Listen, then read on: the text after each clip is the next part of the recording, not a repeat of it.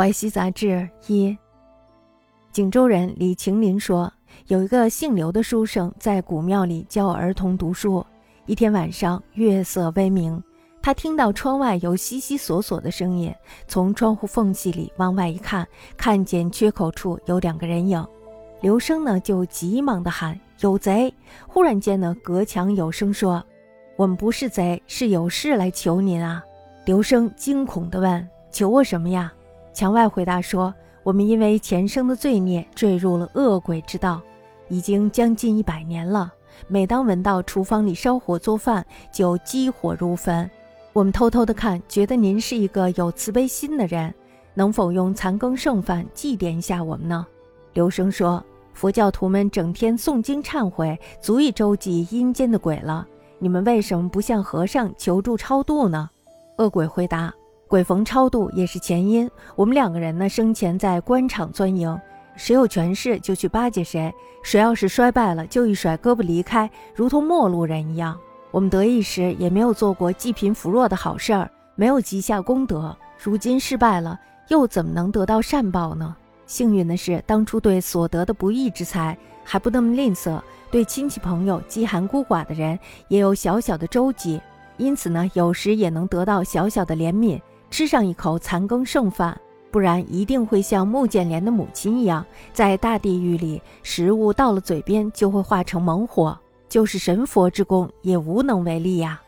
刘生非常的可怜这两个恶鬼，于是呢就答应了他们的请求。鬼感激着，呜咽的走了。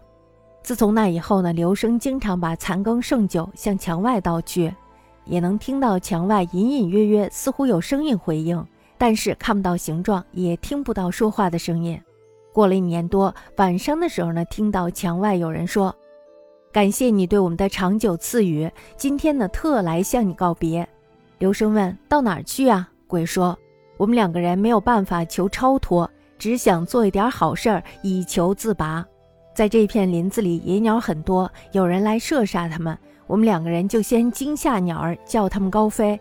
有用鸟网捕捉的。”我们两个人就事先驱赶他们，不让鸟儿入网。因此呢，这一心念感动了神明，已经允许我们两个人转世脱生了。刘生曾经把这一段故事讲给别人听。沉沦的鬼尚且能够以微薄之力救济生灵，为什么人却说力不能及呢？推辞着就是不肯去做呢？景州留清历年，有流声迅猛于古寺。一夕微月之下，闻窗外悉索声，自细窥之，墙缺似有两人影。几乎有道，忽隔墙语曰：“我辈非道，来有求于君者也。”害问何求？曰：“被夙夜坠恶鬼道中，已将百载。每闻僧除吹者，则激火如焚。”魁君似有善心，残羹冷粥自以交奠可乎？问：佛家经忏足迹名图，何不向四僧求超拔？曰：鬼逢超拔，是以前因。我辈过去生中盈盈实状，事胜则屈服，事败则吊臂如路人。当其得志，本为扶穷救恶，造有善因。今日事败，又能安遇善缘乎？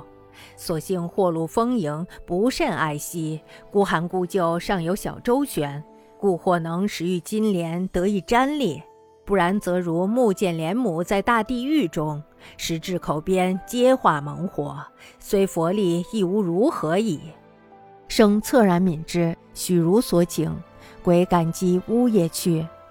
自是每以残羹剩酒交墙外，意思有西降，然不见行，亦不闻语。月岁余，夜闻墙外呼曰：“九刀佳慧，今来别君。”生问：“何往？”曰：“我二人无计求脱，唯思作善以自拔。此林内野鸟之多，有弹射者，先惊之使高飞；有往古者，先驱之使误入。以是一念，感动神明，今已得复转轮也。”生长举以告人曰。沉沦之鬼，其力犹可以济物，人奈何谢不能乎？